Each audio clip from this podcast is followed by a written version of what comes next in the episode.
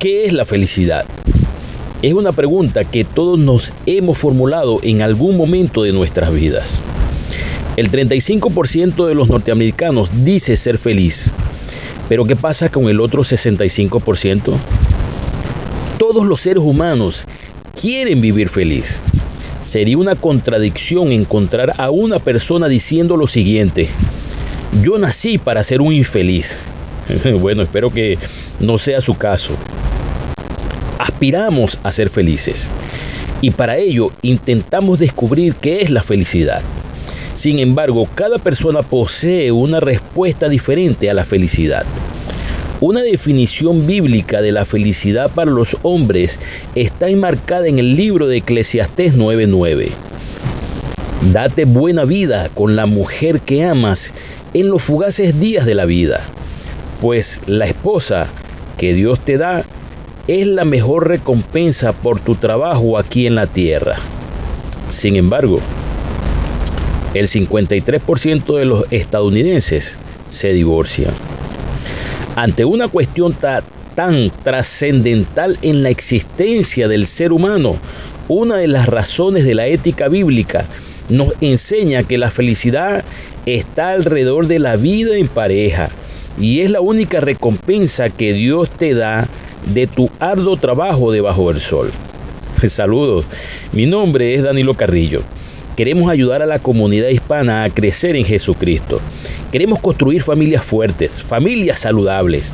Si la pareja está creciendo, la familia mejora, las relaciones mejoran y si la vida mejora, mejora la expectativa de vida, los planes, las metas, los logros, los deseos de la vida se alcanzan se goza de la vida cuando construimos familias fuertes.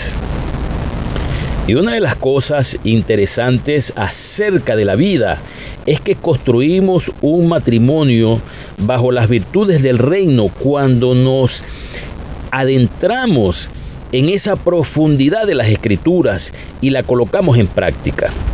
En una equilibrada y armónica tarea de facilitar esas virtudes que la Biblia nos habla acerca de Cristo.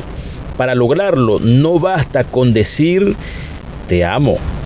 Aunque la fórmula de la felicidad en las escrituras la centran en gozar de la vida con la mujer que amas, sabemos que hay unas condiciones que causan insatisfacción alrededor de las parejas, que con frecuencia estos factores podrían eh, juzgarse alrededor de cosas insignificantes y que tal vez a uno de los cónyuges no les interese o sencillamente no estén para eso. Sin embargo, otras veces los agentes causantes de la insatisfacción en las parejas son inherentes a rasgo de inmadurez, de cosas, por ejemplo, como la personalidad, de los miembros que de una u otra manera han conjugado en una relación de amor para toda la vida. Para evitar estos efectos a largo plazo, necesitamos convertirnos en pareja 4x4. Evitar las fisuras y distanciamientos emocionales dentro de la relación. Es la mejor medida para conservar tu matrimonio en una relación 4x4. Por ejemplo, el carácter e ideas no compatibles. Cuando una relación comienza, el amor, la pasión y la conexión emocional casi son intuitivas. ¿verdad? Esos sentidos se manifiestan espontáneamente en uno y en el otro. Sin embargo, como resultado de la convivencia, las personalidades, las ideas, las expectativas que cada integrante de la pareja tiene, eh, sencillamente son expuestas entonces, es común que se produzcan desacuerdos que podrían traducirse en incomunicación, frustración e insatisfacción.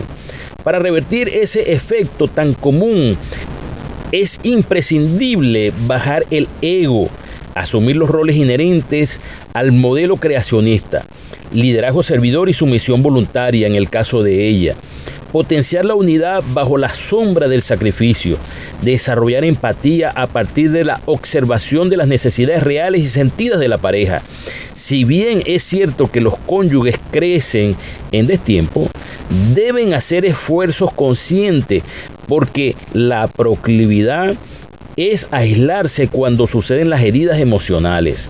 En segundo lugar, uno de los otros de los elementos que podemos aducir en este en esta conversación es que a veces se tienen discusiones por motivos futiles.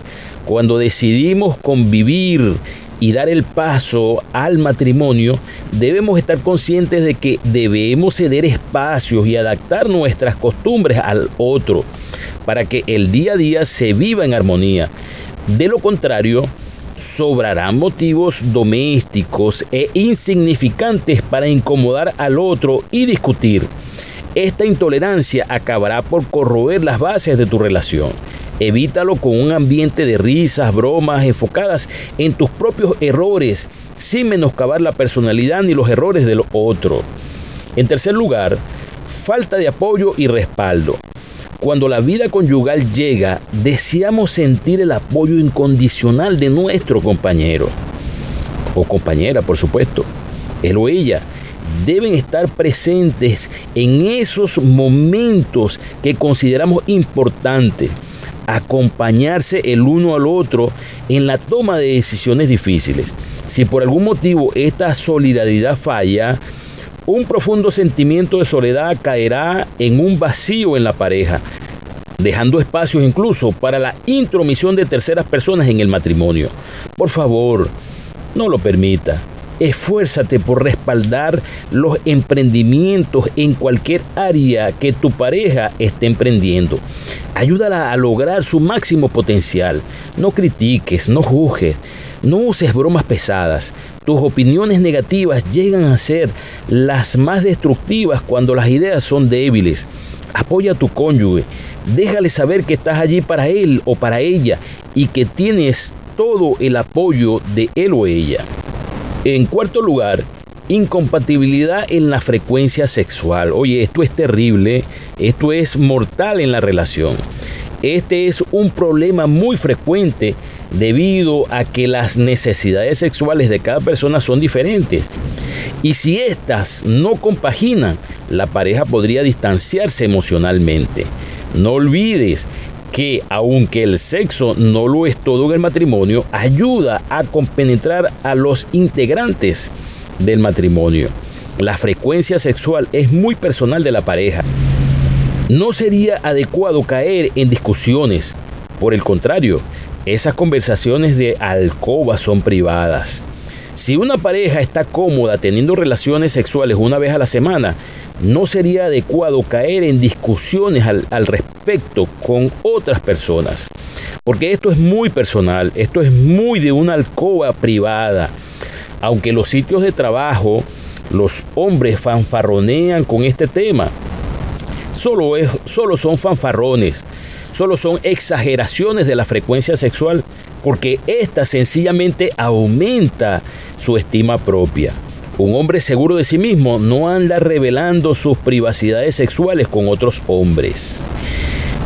En quinto lugar, decidir por el otro.